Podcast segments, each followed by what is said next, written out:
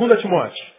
Para quem está vindo pela primeira vez, nós começamos há um mês atrás uma série de estudos que eu denominei Conselhos Paulinos, do pastor para aqueles que ainda têm ouvidos. É, começamos e introduzimos esse, essa série de palavras, Conselhos do pastor para quem ainda tem ouvidos, fazendo alusão a, a um fato do Apocalipse, onde João, por 13 vezes, cita quem tem ouvidos, ouça o que o Espírito diz à igreja. Quem tem ouvidos, ouça. Quem tem ouvidos, ouça. E me intrigou durante algum tempo por que tanta repetição, mesma coisa, quem tem ouvidos, ouça, quem tem ouvidos, ouça, quem tem ouvidos. Bom, a palavra está lá no Apocalipse, nos últimos tempos, estudo sobre os últimos tempos, lá no, no, no escatom, não é? Por que que lá, nos últimos tempos, acredito eu, o Espírito Santo ilumina João para dizer quem tem ouvidos, ouça? Na minha concepção, é porque nos últimos tempos, uma das marcas mais prementes seria a capacidade de ouvir. Por isso, quem tem ouvidos ouça, quem tem ouvidos ouça, quem tem ouvidos ouça. Porque lá no, no final, nos últimos tempos, eu acredito que nós já, já, já começou os últimos tempos, a, a, sociedade, a comunidade que habitaria aquele tempo teria muita dificuldade de ouvir. E a gente não tem como não, não, não, não dizer que isso é verdade. Não é? Hoje é uma dificuldade o diálogo entre os homens. Você tem aprendido que está mais difícil a gente se comunicar. E o fim do diálogo é o início da guerra. Toda guerra nada mais é do que a comprovação cabal de que o diálogo terminou. Acabou a capacidade de dialogar, não tem jeito, é guerra. Isso em qualquer instância, marido e mulher. A gente não fala mais a mesma língua. Guerra, vizinho, vizinho, guerra nação em nação. Acabou a capacidade diplomática, o diálogo, guerra. A guerra é a comprovação cabal de que o diálogo está impossibilitado. Nós vivemos numa geração que está em guerra porque não consegue mais se comunicar. E não conseguir se comunicar não é que perdeu a capacidade de falar, a gente fala cada vez mais. Perdeu-se a capacidade de ouvir. Então nós pegamos esse, essa introdução, fizemos a introdução de uma hora e pouquinho, e pegamos o livro de 2 Timóteo, explicamos por que 2 Timóteo, Paulo escreveu ah, algumas cartas pastorais, 1 e 2 Timóteo Tito, e falamos por que 2 Timóteo e denominamos conselhos paulinos do pastor para quem ainda tem ouvidos. Porque eu acredito que quanto mais tempo estivermos por aqui, menos a gente vai ter a capacidade de ouvir. As crianças hoje já nascem com, com capacidade de ouvir, ilustrei aqui, né? Quem é da minha geração, a gente estivesse no culto desse correndo para lá e para cá, moleque, Papai estava sentado ali, olhava para a gente com aquele olhar paisístico, não sei nem se existe a palavra, aquele olhar de autoridade. Papai olhava para a gente, onde olhava o papai. Papai falava o que? Nada. Os olhos dele já comunicava tudo. E a gente olhava o olho de papai e já entendia tudo. E quando a gente olhava para o olho de papai dizendo tudo, a gente que estava correndo para lá e para cá, o que, que a gente fazia? Diga. Sentava na hora. Já entendi tudo, papai. Perdão, tem misericórdia. Só faltava se benzer, né? Já entendi tudo, papai. Tem misericórdia. Porque em casa, atrás da porta, tinha um cinto pendurado. Não precisa falar nada. A gente ouvia. Agora está o moleque correndo hoje. Fala aí pra cá. Aí a mãe fala assim, Joãozinho, senta. Aí que ele corre mais. E se a mãe ou o pai faz cara feia, está com fome, papai? Não, não, não ouve mais. Molecada não obedece, já nasce com, com, com disfunção auditiva. Ah, a gente está perdendo a capacidade de ouvir. Então, nós começamos essa série, que eu acho que está sendo muito pertinente para quem ainda tem ouvidos. Fazendo uma leitura contemporânea do livro de, de 2 Timóteo. Começamos com o versículo 5, dando o primeiro conselho. Trazendo à memória a fé não fingida que há em ti, a qual habitou primeiro em tua avó Lóide, em tua mãe Eunice, e estou certo que também habita em ti. Conselho de Paulo, não se esqueça das tuas origens. Paulo está dizendo que Timóteo era alguém que tinha fé, e a fé dele era verdadeira. Mas como é que essa fé chegou nele? Veio lá da vovó, que passou para a mamãe, que passou para ele. E Paulo está dizendo assim, Timóteo, você só tem o que tem, é o que é por causa da tua história, de quem entrou e passou na tua história. Não se esqueça das tuas origens, entre outras coisas. Não permita que a ingratidão alcance a tua vida. Falamos sobre isso. falamos que gratidão e graça têm a mesma raiz. E falamos que a ingratidão é um dos primeiros sintomas de que a gente está saindo de debaixo da graça. E a graça basta. Então nós falamos sobre isso e foi, foi tremendo. Segundo, versículo 6. Por esta razão, te lembro que despertes o dom de Deus que é em ti pela imposição das minhas mãos. Ele está dizendo, não se entregue à infrutividade espiritual. Despertes o dom. Primeiro ele diz, habita em você uma fé não fingida. Depois ele diz, desperte o dom. O cara tem fé, a fé é verdadeira, mas o dom estava inerte. Era uma fé, fé verdadeira, mas era fé de defunto, sem obras. Ele está dizendo, desperta o dom. Não permita, não se entregue tão facilmente à infrutividade espiritual. Não se permita tornar-se só um membro de igreja, esquentador de banco. Alguém que é só um número no meio da massa. Seja útil ao Senhor. Faça valer a pena o que Jesus fez na cruz por você. Torne-se aquele para o que você foi salvo. Seja membro do corpo de Jesus. E pegamos um corpo como exemplo, não há nada no corpo, nenhum membro que seja inútil. Não há nenhum membro no corpo que não tenha sua função. Citamos o sal e, e, e ficamos um tempão falando sobre isso. O sal que não salga é insípido, serve só para uma coisa. Quem se lembra? Ser jogado fora e pisado por quem? Pelos homens. Ele está falando que sal é o que a gente é. Sal salga, dá sabor e preserva. O sal que não é sal, mesmo que sal seja, é um sal inútil. Serve para ser jogado fora e veja, pisado pelos homens.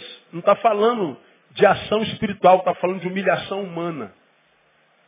É aquele sal que não deixa de ser sal, ou seja, você pode morrer, vai para o céu, mas enquanto não vai para o céu, vai ser humilhado na terra. Você pode morrer, que você vai ser feliz na eternidade, mas enquanto não morre, vai ser infeliz enquanto está vivo. Falamos sobre isso detidamente. Hoje, a palavra me fez estremecer demais essa tarde. É, está no versículo 7. Arnaldo, desliga o ventilador de cima para mim, acho que dá para a gente suportar o calor hoje. Não sei porque minha atenção hoje está toda nele, eu nunca me lembro dele, mas hoje está. Versículo 7. Porque Deus não nos deu o espírito de querer comigo, covardia, mas de poder, amor e de moderação, porque Deus não nos deu o espírito de covardia, mas de poder, de amor e de moderação. Olha que coisa interessante, irmão. Eu nunca li esse texto por esse prisma que eu vou mostrar aos irmãos. Há uma evolução no diálogo de Paulo com Timóteo. Timóteo, você é um crente verdadeiro, a sua fé não é fingida. Mas embora você seja um crente verdadeiro, tua fé seja verdadeira, você ainda assim está crente inútil. Teu dom está inerte.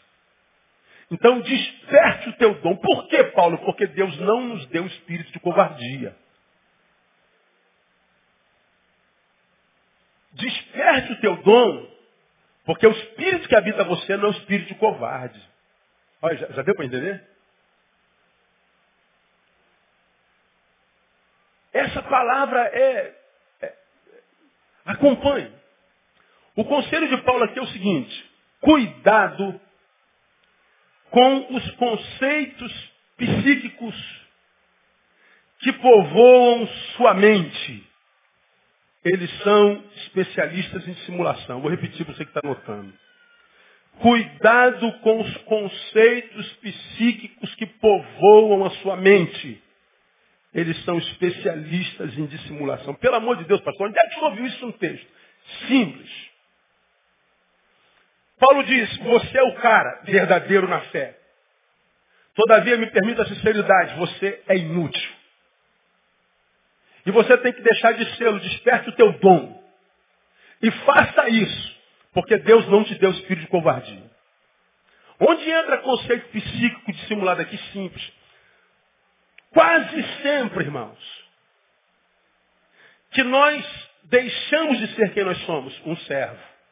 O que, que um servo faz? serve. Um adorador, o que, que um adorador faz? Adora. Um sal, o que, que um sal faz? Salva. Toda vez que nós deixamos de ser quem nós somos, um servo, alguém que preserva e dá sabor, alguém que adora, alguém que glorifica o Senhor na conduta, na vida, no que é, no que produz. Quando nós deixamos de ser isso e nos tornamos qualquer outra coisa, mais um no meio da multidão, um inútil como Timóteo, um, um, um derrotado, um apóstata, um, um, crítico mordaz, um inútil que só tem língua no corpo, porque a única coisa que usa é a língua, mais nada. Quando a gente se torna num desses crentes porcarias que nós temos dentro da nossa igreja, muitas vezes somos nós, quase sempre damos desculpas para nos termos, para termos nos tornado no que, no que nos tornamos. Por que, irmão, que você está sentado aí e não louva mais, não adora mais, não serve mais, não preside mais, não ora mais, não age com misericórdia? Por que, que você está assim, paradão? Por que você desistiu? Ah, eu estou, pastor, triste com o pastor. Ah, eu estou decepcionado com o professor. Ah, eu estou muito cansado, pastor, estou fazendo faculdades. Ah, pastor, eu, eu, eu, eu descobri que eu agora estou fazendo história, estou fazendo filosofia, que a coisa não é bem assim não. Ah, pastor, eu, eu, eu, eu fiquei frustrado com, com Deus. Ah, pastor, é, foi isso, foi aquilo, foi aquilo, foi aquilo outro. Eu estou decepcionado, frustrado com João, com Maria. Eu estou decepcionado. Estou can... Você está o raio que o parta. A gente sempre tem uma razão, uma desculpa para justificar o fato de que nós não somos o que deveríamos ser. Por que, que saiu da igreja? Estou triste. Magoado, magoei. Há sempre uma desculpa. Pois é. Paulo chega perto de Timóteo e fala assim, você tem fé, mas é um inútil. E eu sei, Timóteo, que se eu te der a palavra, você pode dizer a mesma coisa que os crentes dizem. Estou cansado, decepcionado, frustrado, estou magoado. Mas sabe qual é o teu problema, Timóteo? Covardia. Você é um covarde. E você quer saber, Timóteo, Deus não nos deu espírito de covardia. Você está inútil. Você não é quem você é. Não é por causa do pai, da mãe, do pastor, do João, do diabo. É porque você é frouxo. É o que ele está dizendo aqui. Trata de despertar o teu dom. Trata de voltar a ser bênção. Trata de ser quem você é no coração de Deus, porque isso aí não é você. Ah, mas eu estou triste. Não, é covardia. Esse diagnóstico de tristeza, de frustração, nhanhanhã, é um conceito psíquico dentro de você, no qual você acreditou, só que ele é dissimulado, ele é mentiroso. Quantos crentes irmãos eu encontro no caminho? E esses geralmente me acham muito duro que querem justificar o fato de não serem quem são, portanto estarem frustrados consigo mesmo, jogando culpa sempre no terceiro. E eu faço sobre isso, falo sobre isso aqui o tempo inteiro. Tenho ensinado aos irmãos, como, como pai a filho, embora eu seja mais novo que muitos de vocês, ah, quando eu prego aqui, eu prego para minha esposa, prego para minha filha, prego para minhas duas filhas. Eu estou ministrando para vocês o que eu ministro para minha casa, para ministro para minha vida. Ministro como pai, portanto. Encontro com gente que está infeliz consigo mesmo. Olha para trás sente saudade de si. E quando a gente sente saudade de nós, ou seja, nos tornamos nostálgicos de forma exacerbada, é porque nós estamos conscientes ou inconscientemente dizendo que nós não somos quem gostaríamos de ser hoje. Gostávamos de ser quem nós éramos ontem. Frustrado consigo, tem um hoje maldito, infeliz. E no hoje maldito, infeliz, quase nunca sobra espaço para sonhar com o futuro, porque o peso do passado é muito grande. Aí a gente olha para o passado e diz, eu estou assim por causa do meu pai, eu estou assim por causa da minha mãe, eu estou assim por causa do pastor, coitadinho de mim. Vamos supor que você esteja dizendo a verdade. Você está assim porque teu pai te estuprou quando você tinha 11 anos. Você está assim porque tua mãe nunca disse que você era linda, preciosa, princesa. Vamos imaginar que você esteja assim porque o teu marido te traiu. Legal? Teu marido te traiu, teu pai te estupou, tua mãe não te valorizou, não te protegeu, teu patrão te traiu, teu sócio te roubou, sei lá o que aconteceu contigo. É verdade. Você descobriu o culpado de você estar assim. Já preguei sobre isso aqui. A pergunta é, descobrir o culpado resolve a questão do problema? Não. Por que, que eu estou assim? Meu pai, legal, acertou, você tem razão. Já descobriu quem é o culpado. Resolveu o problema? Não. Continua a mesma coisa. Achar culpados não resolve a questão do problema. Ora, se eu achei culpado ou não, não muda a questão do meu hoje. O que muda a questão do meu hoje é como eu vou lidar com esse passado que, imagino eu, me transformou no que eu sou. Portanto, é postura. Paulo olha para Timóteo e, entre outras coisas, diz, olha, não me venha jogar teu passado para ficar tua inércia, porque eu sei quem é tua avó, eu sei quem é tua mãe. Não me venha dizer que foi o pastor da igreja de, de, de não sei da onde, porque eu sei que, embora ele seja problemático, ele não tem tanto poder quanto você está dando a ele. E a gente tem mania de dar poder aos outros mais do que ele tem. Inclusive ao diabo. Tem gente que pinta o diabo como se ele fosse o polo oposto do Todo-Poderoso Jeová. E se esquece que o diabo era só um anjinho que caiu. Ele não está para Deus como, como, como, como oposto, ele está o oposto de um anjo. E a gente acha que o diabo é isso tudo. Cada um tem o diabo que merece, né? Então alguns têm um diabo que é gigante, o outro é uma pulga. Né? Tem gente que anda com o diabo na cabeça o tempo inteiro. O diabo para lá, o diabo para cá, meu Tem gente que anda com Deus na cabeça. Então, é, não, não, não, tinha que estar com o diabo na cabeça, como eu preguei aqui há bem pouco tempo atrás. Bem pouco tempo atrás, esse aqui é você. Isso aqui é a mão de Deus, lembra disso? Muito bem. Você está na mão de Deus. Deus fechou essa mão. O que, que o diabo pode fazer? É só estar no lugar certo. O que importa é a companhia. Se você está na companhia de Deus, para onde você vai não interessa. Você tá, é, vai andar em vitória. Ah, o diabo está me levando. É, mas você está indo com quem? Com Deus? Então fica tranquilo, a companhia é poderosa. Não interessa para onde eu vou, não interessa com quem eu estou andando. Aí a gente acha um monte de gente que achou o culpado e diz assim, ó, eu não estou fazendo, eu não estou indo, eu não estou sendo, eu não, eu não, eu não. Ou seja, se eu não, eu estou infeliz. Se eu estou infeliz, não adianta achar o culpado porque não resolve. Paulo está dizendo assim, olha, esses, esses pensamentos que você produz, essas verdades que justificam a tua inércia, essas suas verdades que justificam essa mediocridade, essas verdades que justificam essa estagnação, Timóteo, são produções de, um, de uma cabeça dissimulada. Teu problema é covardia. Ai, irmão, essa palavra mexeu comigo. E se a covardia te tomou, Timóteo, saiba que não é o Espírito de Deus que está regendo você, porque é o Espírito que Deus deu a nós. Ele não é espírito de covardia. Ele é espírito de quê mesmo, irmão? De poder. Quem tem esse espírito tem esse Deus? Eu tenho Espírito Santo de Deus. Esse Espírito Santo de Deus é a capacidade de Deus na tua vida para você realizar o que você quiser.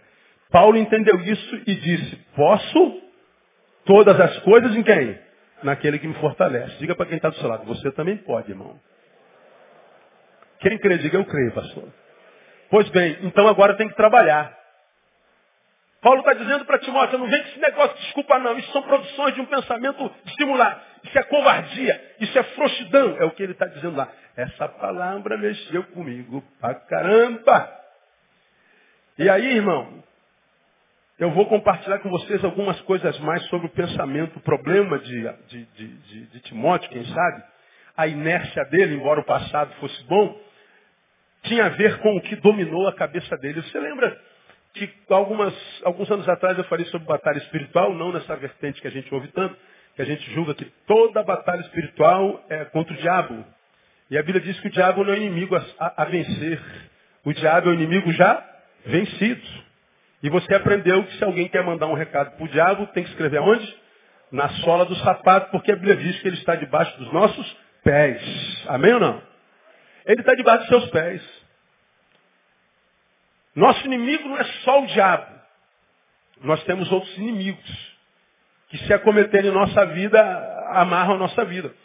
Preguei João capítulo 23 que diz que é, Eh, no primeiro dia da semana, estando os discípulos reunidos com as portas fechadas por medo dos judeus, veio Jesus, pôs-se no meio deles e disse, paz seja convosco. No primeiro dia da semana, estando os discípulos reunidos com as portas fechadas por medo dos judeus. Veja, o primeiro dia da semana era o dia da ressurreição, o dia da morte. Da morte foi o dia em que a morte morreu, foi o dia em que a história foi dividida, foi o dia em que não tinha nenhum demônio na terra, estavam todos eles no quinto dos infernos, deprimidos porque Jesus havia ressuscitado.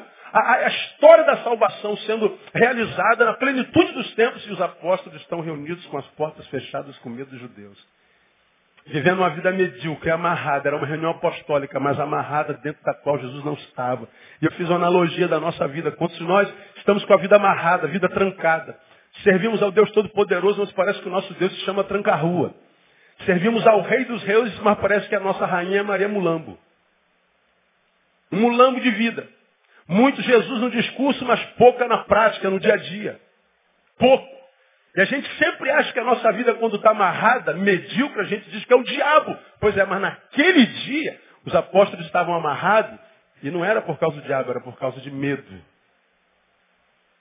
Era por causa de ter tirado Jesus do centro da vida. Naquela reunião, quando Jesus chegou, ele foi para o centro. Foi alienação. Jesus ressuscitando, a morte morrendo, a salvação sendo implementada, a história sendo dividida e os apóstolos trancados, alienados. Forças que acometeram a eles e nos acometem amarram nossa vida. Então não adianta orar. Nem tudo se resolve com oração. Já preguei sobre isso aqui. Moisés está saindo do Egito, está diante do mar e diz, caramba, não tem para onde ir. Vou subir para orar. Chega lá em cima, ganha uma bronca. O que faz isso aqui? Que, que negócio de oração? Você está maluco? Por que clamas a mim? Isso não é hora de orar não, pá de palhaçada, rapaz. Isso não é hora de orar não, por que clamas a mim? Diga aos filhos de Israel que marcha, pra... mas para onde? Não interessa, para onde você estava indo? Eu estava indo em direção ao mar, então continua marchando. Mas Senhor, é marcha, meu filho. Isso é hora de obediência, de ação, não é de oração. Por que, que você está clamando? Agora não é hora de clamar, não era hora de orar. Você lembra disso? Mete o pé e vai. A gente chega em em Lucas ele diz, é, ficar em Jerusalém até que do alto se seja revestido de poder. Lá atrás ele diz, mete o pé e vai. Em Lucas ele diz, para e fica. Nem vai nem vem. Não se mexe até o poder descer. Não faz nada. Senta e espera. Mas, Senhor, a gente tem que salvar o mundo. Tem muita gente morrendo sem, sem Deus, sem o Senhor. Sempre... Senta e fica quieto e cala a boca. Eles sentaram. Mais adiante Paulo diz, fugir da duas coisas. Da da idolatria e da prostituição. Lá atrás mete o pé e vai. Em Lucas fica quieto. Em Paulo foge. Tem que saber o tempo de, de ir, tem que saber o tempo de parar, tem que saber o tempo de fugir. Porque muitos de nós estamos quebrando a cara. Na hora de meter o pé, para. Na hora de parar, foge. Na hora de fugir, para também. Discernimento. Captar a vontade de Deus, a vontade do Espírito Santo sobre nossa vida.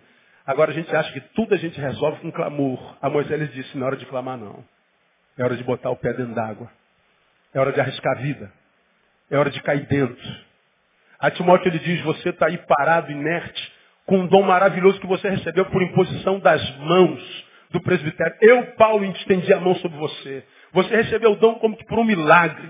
Esse dom está aí, dentro de você, com tanta gente precisando dele. Porque o dom que eu tenho não é para mim, é para o outro. O dom que você tem não é para você, é para mim. A gente troca, a gente é corpo. Essa mão não serve a si mesmo em nada. Toda vez que essa mão serve, ela está servindo alguém. A minha mão esquerda está servindo a minha boca, segurando o microfone. A minha mão direita está servindo a, a minha boca, servindo água. A minha voz está servindo você, está servindo o teu ouvido. No corpo, nenhum membro serve a si mesmo, nós nos servimos uns aos outros. E o corpo todo é abençoado. Quando um membro do corpo está inerte, todo o corpo padece, sofre. Um membro que não serve ao corpo é um membro que pode ser cortado. É uma figueira que não floresce, uma figueira que não frutifica, é amaldiçoada e lançada, no fogo. É sal que é lançado e pisado pelos homens. A gente acha que todo problema se resolve na oração. E a gente acha que tudo que a gente tem como inimigo é o diabo. E não é. Quando uma batalha espiritual acontece, não é de um homem contra um demônio por um corpo, não, irmão. A batalha se dá pelo nosso pensamento, domínio da nossa mente. Quem domina minha mente leva consigo todo o meu corpo. Quem dominou a minha mente leva consigo meus sonhos, leva meu futuro. Quem dominou minha mente tem ingerência sobre o meu passado, transforma em culpa. Quem dominou minha mente leva consigo o meu presente. A batalha espiritual primordial se dá no campo das ideias ou no pensamento. Eu vou mostrar isso para vocês. Algumas considerações sobre o pensamento que eu quero que vocês mastiguem comigo. A primeira e a única que eu vou deslanchar é: o pensamento é uma atividade concreta no mundo espiritual. No mundo espiritual, o pensamento é uma atividade concreta. No biológico, no psico, não.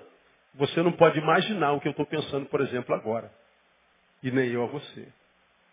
Porque é uma atividade abstrata.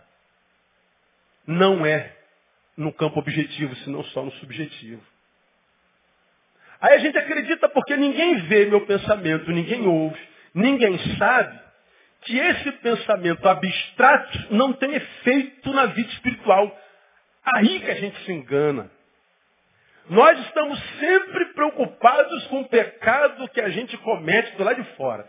Aí eu estou preocupado se a irmã está de calça comprida ou de saia, se está de brinco ou não sei o quê, se a irmã é, foi para a praia ou não foi, se a irmã bebeu cerveja ou vinho, não sei o quê, e o pecado, o irmão pecou, vamos botar na rua, vamos tirar o pecado do meio de nós. Aí a gente pega aquela pessoa que pecou, né, principalmente nas nossas igrejas, das tradicionais, a gente é, viu um casal que, que, que, que, que transou, não é? E a gente vem com a assembleia, o irmão, esse casal aqui fornicou. E a Bíblia diz que a fornicação é pecado, então a, ele precisa ser excluído. No nosso caso, no nosso não, no caso dos nossos, é pior ainda. A, os pastores vão até o casal, falam assim, escreve uma cartinha e pede exclusão. Não, pastor, não estou com vontade, não, mas a irmã tem que pedir exclusão. Sabe por que a cartinha? É para ninguém ficar discutindo a sua vida, faz isso. Aí chega a cartinha da irmã, eu, fulano de tal, fulano de tal, pedimos a nossa exclusão por causa da quebra do qual mandamento? Sétimo mandamento. A gente chegou a carta do irmão João, da irmã Maria, a quebra do sétimo mandamento. E nós precisamos excluir os irmãos a bem da disciplina. Favoráveis, todo mundo excluiu. No final a gente fica de pé hipocritamente, vamos ficar de pé, vamos orar pelo casal. Irmãos, abençoa a Joana e o João. O Senhor os guarde. Porque na verdade nós estamos abandonando Nunca mais os veremos. Porque são piores do que nós. E os que voltaram pela sua exclusão, está todo mundo transando também. Um monte de gente saindo da igreja para um motel.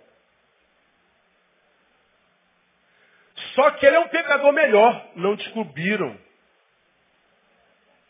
Pecadores bons ficam. Pecador burro tem que ir embora. Porque se vai errar, erra certo. Porque se você errar errado, a gente bota você para fora. Estou falando para Marciano não? Estou falando para terráqueos.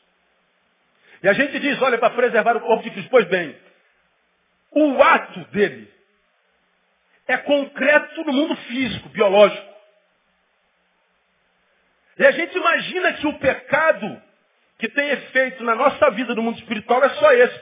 Agora a gente se esquece que pecado, à luz da teologia, hamartia, é definido popularmente como errar o alvo.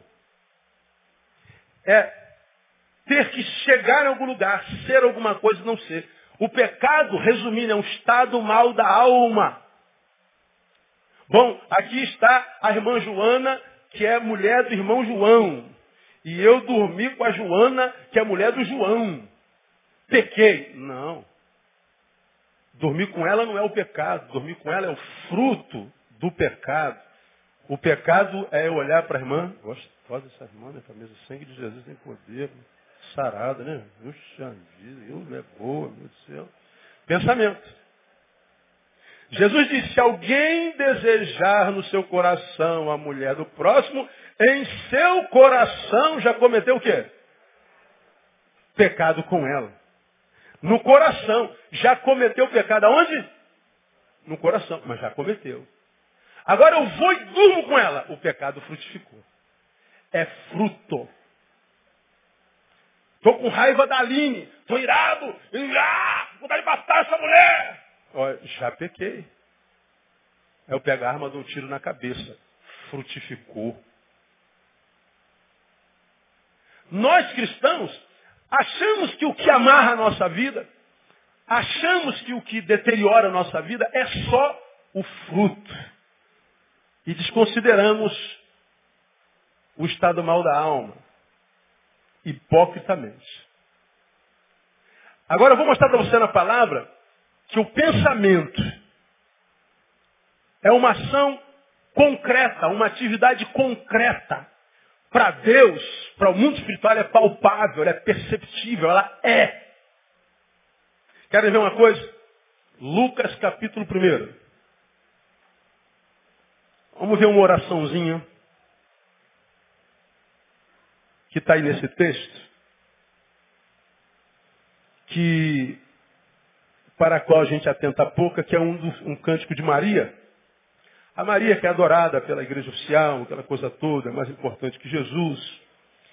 E eu amo Maria e louvo a Deus pela vida de Maria, e eu acho que ela foi uma mulher muito especial, porque senão Deus não a teria escolhido. Ela era a menina. E glória a Deus. Agora, essa Maria, que era uma mulher de Deus e diferenciada, quando nasceu Jesus, ela compôs uma canção. E foi uma oração quase. Versículo 46. Disse então Maria, a minha alma engrandece ao Senhor. Ela chama Jesus de Senhor. E meu espírito exulta em Deus, meu Salvador. Porque atentou na condição humilde da sua serva. Desde agora, pois, todas as gerações me chamarão bem-aventurada. Porque o poderoso me fez grandes coisas e santo é o seu nome. E a sua aí começa a definir a Jesus, ó. E a sua misericórdia vai de geração em geração sobre os que os temem. Agora olha o versículo 51, irmão. Com o seu braço manifestou poder. Dispersou os que no coração alimentavam o quê? Pensamentos soberbos. Dispersou dissipou, acabou. Com quem que ele acabou? Dispersou com aqueles que alimentavam no coração pensamentos soberbos. Como essa palavra tchum, saltou da, da Bíblia para a minha vida nesse, coração, nesse, nesse, nesse dia. Diz que o Messias puf, acabou, dissipou, desfez, dispersou. Aquelas pessoas que matavam gente, não. Que fornicavam, que adulteravam, que praticavam torpeza, não. O pecado deles estava onde? Pensamento. A pergunta é a seguinte, o que, que eles fizeram de mal? Qual foi o pecado deles na prática? Nenhum. Não veio ao mundo objetivo, ficou no subjetivo. Mas ainda assim, Maria, pelo Espírito Santo, revela: Jesus foi contra e dissipou, desconfigurou, dissipou. A ideia de que ele trabalha no nosso entendimento, talvez Olhando por esse prisma, a gente entenda melhor o que Paulo quis dizer, que foi o maior pensador da Bíblia Sagrada. Quando ele escreveu 2 Coríntios capítulo 10. Vamos lá, 2 Coríntios capítulo 10. Passa um pouquinho a tua Bíblia aí. 2 Coríntios capítulo 10. Meu Deus, ele dissipou aquela gente, dissipou as nações, os povos. O que, que eles fizeram? Nada. Estava no pensamento. Estava no vir a ser estava no devir. Qual foi o pecado prático? Nenhum. Ficou no subjetivo, mas ainda assim dissipou. Talvez agora a gente entenda 2 Coríntios capítulo 10, versículos 3 a 5. Olha lá. Porque embora andando na carne, não militamos segundo a carne. Agora presta atenção. Pois as armas da nossa milícia não são o quê? Carnais. Elas não são o quê? Carnais. Todavia, poderosas em Deus para quê? Demolição de fortaleza. Que fortalezas são essas? Derribando o quê? Não ouvi. Derribando o quê? Raciocínios de todo o quê?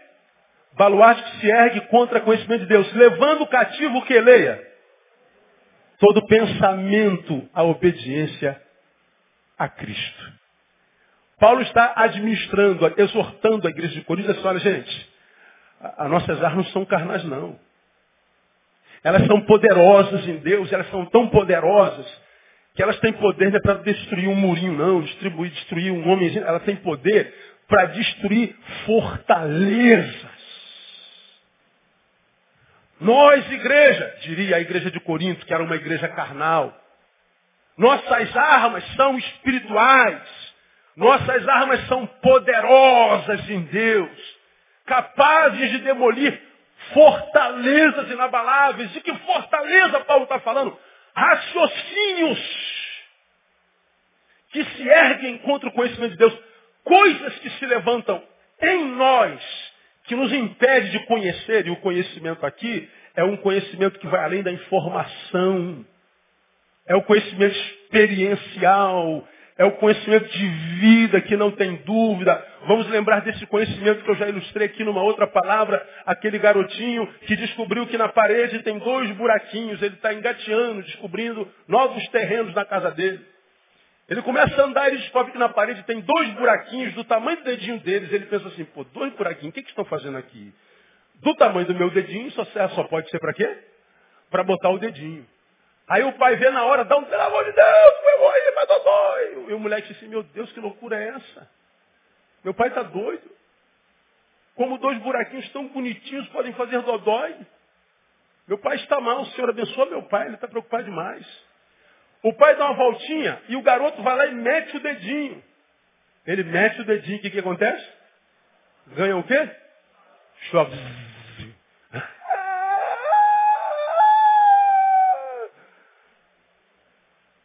Meu pai tinha razão. Informação e conhecimento. Antes, o pai disse assim, ó, não bota o dedinho aqui porque faz o adói. Como quem diz, ó, nesse buraco há poder. Ele não acreditou. Ele botou o dedinho. E o que, que ele provou? O poder do buraco. Antes ele tinha informação. E agora? Ele tem conhecimento. Quando Paulo diz de fortalezas que se erguem contra o conhecimento de Deus, ele está falando daquilo que nos impede de irmos além da informação. Quem de vocês não sabe que Jesus é Salvador? Quem não sabe que o Espírito Santo é Consolador? Quem não sabe que Deus é Criador? Quem não sabe que Ele é bom, que Ele é misericordioso? Quem é que não tem essa informação? Todo mundo. Agora, quem é que vive isso tudo da parte dele? Poucos. Quantos nós, irmãos, somos doutores em teologia, pós-doutorados em teologia? Sabemos tudo, poderemos fazer uma anatomia do Espírito Santo, ó. E a gente diz, eu conheço a palavra, eu conheço o Espírito Santo, eu conheço Jesus, eu conheço. Eu fui criado na igreja, não quer dizer nada. Porque você foi criado na igreja, você pode ter todo tipo de informação sobre Deus, mas isso não quer dizer que você o conheça. Paulo está dizendo que o conhecimento é diferenciado, ser, a experiência é aquela que, que, que, que, entrou e mudou, gerou um novo homem em nós.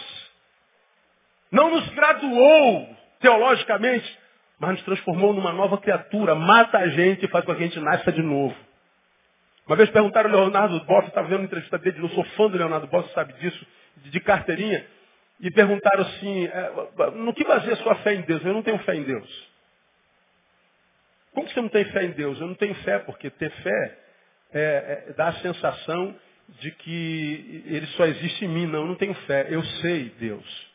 Bom, citação de Jung, né? Você acredita em Deus? Não, eu sei Deus. Ele está dizendo, eu não preciso mais de fé para crer em Deus. Como não? Porque Como se fosse o fogo. Olha, esse fogo queima, você crê? Eu creio. Por isso que eu não ponho a mão. Pois é, eu já pus e me queimei. Ninguém precisa me dizer mais que o fogo queima. Não precisa só cantar mais escola nenhuma. Eu sei que cascudo dói. Como é que você sabe? Já ganhei um. Porque enquanto você não ganha, você fica imaginando, rapaz, esse negócio deve doer. Licença cascudo, lembra? Tu não pediu licença? Pum! Lembra disso, Deus? É. Isso deve doer, né? É, dói. Como é que você sabe? Eu já senti. Quem já experimentou, tem o conhecimento de Deus, não tem mais crise de fé, irmão. Quem teve o conhecimento de Deus, não vive na unção da roda gigante que eu falo bem, mal, bem, mal, bem, mal, até parar no mal. E aí o que que Paulo está dizendo aqui? Que as nossas armas são poderosas para destruir tudo que se levanta contra o nosso conhecimento de Deus, os raciocínios. Essa força é poderosa para que Ele nos ajude a levar o nosso pensamento cativo à obediência a quem? A Cristo. E qual é a nossa maior dificuldade? Santificar os nossos pensamentos. A gente acha que o poder de Deus na nossa vida é só para dizer sai, Satanás. A gente acha que o nosso poder de Deus na nossa vida é só para dizer seja curado ou doente. A gente acha que o poder de Deus na nossa vida é só para agir no mundo biológico.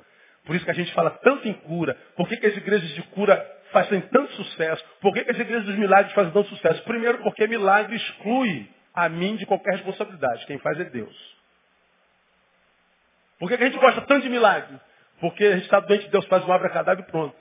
Agora, tem que acordar cedo, fazer exercício, tomar muita água, se alimentar direito. Não comer demais, né, miserável? Dormir oito horas por dia, cuidar do lazer. Aí isso dá muito trabalho, meu pastor. Então a gente adoece e Deus cura. Pois é, parasitismo.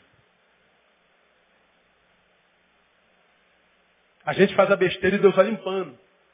É como aquela madame que vai passear com um cachorrinho com um saquinho do mercado dentro do bolso. Não é? Para que, que, merc... que, que o saquinho está dentro do bolso? Estou passeando com o Shadow Barreto, ó. Com o saquinho dentro do bolso, meu cachorrinho. Para que, que o saquinho está aqui, pastor Andréia? Se o Shadow fizer cocôzinho, o que, que o papai faz? Pega o saquinho e limpa o cocôzinho. A gente vai vivendo assim, ó. Fazendo um cocôzinho na vida. Esperando que Deus venha atrás limpando. Escandalizou, né, irmão? É, deve ser porque você está fazendo muito cocô. Deve ser por causa disso. Deus é o nosso dono, o nosso papai, vai limpando nossa besteira. Pois é, Paulo está dizendo, minha igreja, escuta o que eu estou te falando. A guerra se dá no campo das ideias. Que destrói você não é o poder de Satanás, porque ele não tem poder para tocar em você, porque você é nascido de Deus, e quem é nascido de Deus não toca. Agora, há em você fortalezas que te impedem de conhecer a Deus na prática. Rogo-vos, pois, pela compaixão de Deus, que apresenteis os vossos corpos como sacrifício vivo, santo e agradável a Deus, que é o vosso culto racional. E não vos conformeis a este mundo, aí, para que experimenteis qual seja o que? A boa, santa e agradável vontade. Rogo-vos para que experimenteis. Ele está falando de experiência. Sentir o poder do fogo, não é ficar na informação, Deus é bom. O Espírito Santo consola, Jesus salva. Quem não sabe disso, irmão? E daí que ele é bom, que o Espírito Santo consola, que Jesus salva? Se eu não experimentar isso na minha carne, se isso não se transformar em vida, em rema, eu vou ser só alguém que tem boa informação. E informação enche a cabeça, mas não qualifica ninguém. Poder de Deus é para demolir fortalezas. Então agora a gente entende esse texto. Não é só para é, é, lutar contra o diabo e fazer culto de libertação. E se você parar para ver, todos os endemoniados que caem no culto de libertação são sempre as mesmas pessoas. Toda semana tem um diabo para tirar dele. E o libertador fica tão cansado que logo, logo para de fazer libertação. É sempre a mesma história. Sempre vencido por aquele contra quem lutou a vida inteira. É só questão de tempo. Vê o histórico. Vou dar um outro exemplozinho. Falta um minuto, dá para falar muito um minuto. Efésios capítulo 2. Olha que coisa interessante. Efésios capítulo 2.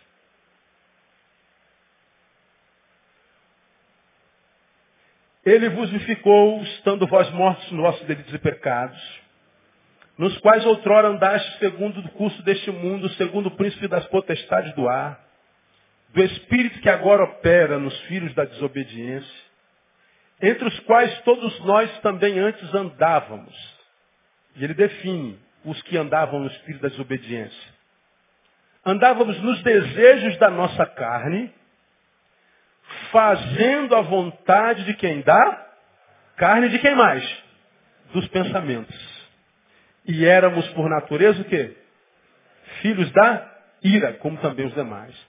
Quem são os filhos da ira? Os que andavam na carne, fazendo a vontade da carne e dos pensamentos. Veja que ele cita carne e pensamentos. Eu poderia simplesmente dizer assim, pô, a, a mulher do João é boa. Olha o pensamento. Que vontade de comer essa carne. Aí eu vou e como a carne. Esse é o desejo da carne. E a gente diz, pequei. Pois bem. Mas diz que cede à vontade da carne e dos eu fiquei no desejo e não fiz nada. Então diz, eu não pequei. Estou na boa. Nada aconteceu, ninguém viu, ninguém soube. Resisti. Pois é, você vê amanhã. Admira. E alimenta esse desejo. Você não trabalha. Você não luta. Achando que é inofensivo achando que não tem peso espiritual, achando que não tem influência na vida que você vive no caminho. Paulo diz que os filhos da desobediência, os filhos da ira, fazem o desejo da carne. A carne aqui pode ser a nossa natureza carnal. E essa natureza carnal aprisiona, sequestra o novo homem que o Espírito Santo em Jesus gerou dentro da gente e diz, fica aí no teu cantinho, porque a natureza que vai me dominar é da carne. E a natureza carnal, dominando o homem espiritual, faz com que nós continuemos filhos. Mas filhos que estamos debaixo do quê? Da ira. Não são filhos nos quais o pai se apraz. Não estamos falando do sexo, mas eu posso falar da mágoa, da ira. Estou com ódio. Estou com vontade de matá-lo, mas eu não vou matar. Mas está sentado aqui olhando para ele lá do outro lado, doido para a caixa de som cair na cabeça dele. E se não deseja isso, também não deseja bem. Se pudesse abençoar, não abençoaria está alimentando. Acha que isso não tem peso na vida espiritual. Acha que pensamento é abstrato, não é concreto. Esse sentimento está alimentando alguém. Esse sentimento está te reprovando. Carregar esse negócio como se fosse morte se transforma num sarcófago. E a gente vai retroalimentando a carne. E os pensamentos? Os pensamentos são intenções são maquinações, são omissões. Deveria fazer, mas não faço. Omissão é pensamento. Aí aqui a palavra é dianoia. A ideia aqui é o adoecimento das fontes.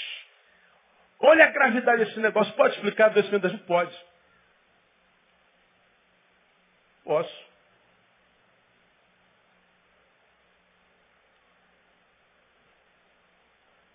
Ah. Peguei o violão.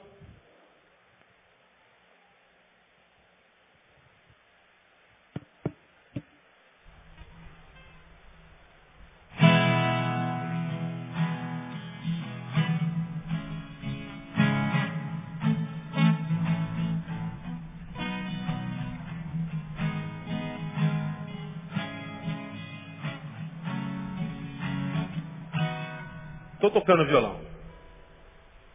Por que, que eu estou tocando violão?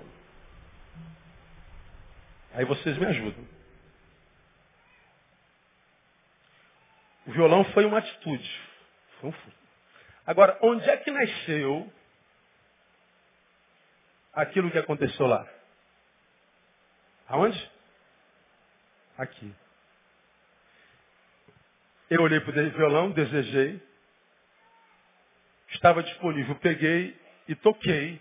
E toquei, glórias para sempre. Vocês não eram nascidos não. Ao Cordeiro de Deus, a Jesus o Senhor, ao leão de Judá, a raiz de Davi, que venceu e o livro abrirá. Por que, que a música saiu? Porque ela nasceu lá. A origem dela foi aqui.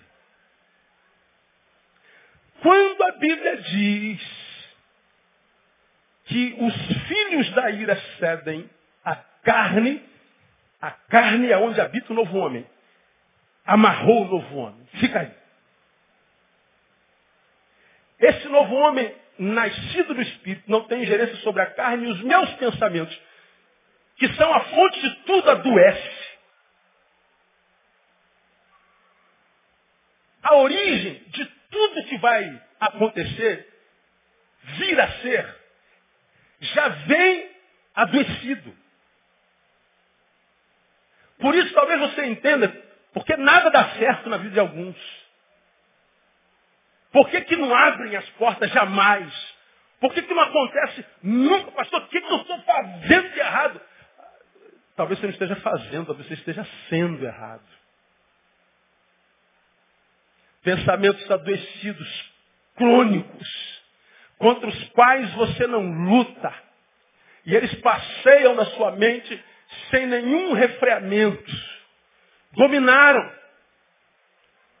Esses pensamentos que trabalham livres contra nós, a respeito dos quais Paulo diz, gente tem que levar cativo a obediência a Cristo. Nós temos armas em nós para isso. Não quer dizer que eu nunca vá pensar alguma coisa ruim, que eu nunca vá desejar uma mulher, que eu nunca vá sentir mal. Não, eu vou sentir tudo isso porque é humano. Agora, nada disso me domina, porque o novo homem foi gerado em mim, capacitado pela força de Deus, que é poderosa para demolir essas fortalezas que querem me impedir de conhecer a Jesus e viver livremente.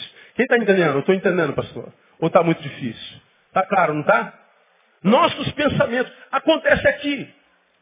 Quando eu não luto contra esse pensamento, dou vazão a ele, achando que isso não tem gerência sobre a minha vida, eu estou equivocado, irmão. A produção não vai ser nunca glórias para sempre, é o cordeiro de vai produzir outra música, se é música. E se não for música, for produção profissional, for produção não sei o que lá, vai ser sempre já nascente em malignidade, vai dar errado. Sempre. Tudo acontece aqui. Ceder à vontade da carne, à vontade do Espírito, ambas vontades são condenáveis ao Senhor. Nosso pensamento tem que ser santificado. Paulo, quando escreve a Timóteo, dizendo Deus não nos deu espírito de covardia, ele está falando cuidado com as produções psíquicas que pululam tua mente, porque elas são dissimuladas. Você está assim porque você é covarde. Você tem que pensar melhor. Você tem que santificar seus pensamentos. Você tem que lutar contra isso que está tentando te deteriorar. Atendi alguém ontem que falou assim, pastor, eu estou aqui porque eu quero que o senhor me ajude. Porque eu não consigo. Eu estou tentando há 10 anos, eu não consigo, pastor. Eu não sei o que acontece, eu não, eu não sou capaz de, eu não consigo. Eu falei assim, filho, não tem como lhe ajudar. Você vai passar mais 10 anos a continuar não conseguindo, vai passar mais 20, vai continuar não conseguindo. Você vai ser infeliz até morrer. Por que isso, pastor? Eu vim aqui para pegar uma palavra de bênção, isso me mata, pô. Eu falei, não, eu não estou te matando, estou te acordando. Sabe por que você não conseguiu em 10 anos? Por quê? Porque você está dizendo que não consegue. Você produziu uma verdade que é só sua, que por sinal é contra a palavra de Deus, porque a Bíblia diz, eu posso todas as coisas naquele que eu não posso porque eu posso, eu posso só porque ele me fortalece. Agora quando você diz eu não posso, pronto, acabou. É isso aí que vai acontecer.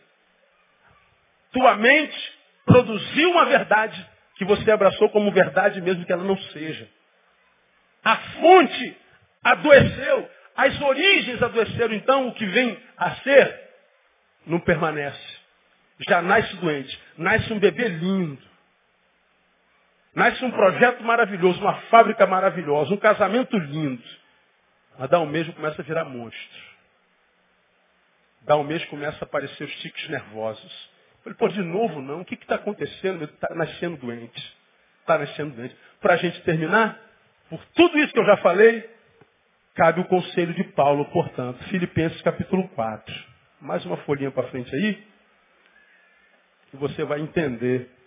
Filipenses capítulo 4, versículo 8. Agora você entende por que, ele aconselha isso, quer ver? Quanto ao mais, irmãos, tudo que é verdadeiro, tudo que é honesto, tudo que é justo, tudo que é puro, tudo que é amável, tudo que é de boa fama, se há alguma virtude, se há algum louvor, conclua para mim. Nisso o quê? Pensai. Olha o pensamento aí. Trabalha teu pensamento. Escolhe no que vai pensar. Não deixa a malignidade passear dentro de você com tanta liberdade. Fica à vontade. Paulo está dizendo, se for uh, verdadeiro, honesto, justo, puro, amável, boa fama, tem virtude, tem louvor, pensa nisso. Paulo está dizendo, você escolhe no que vai pensar.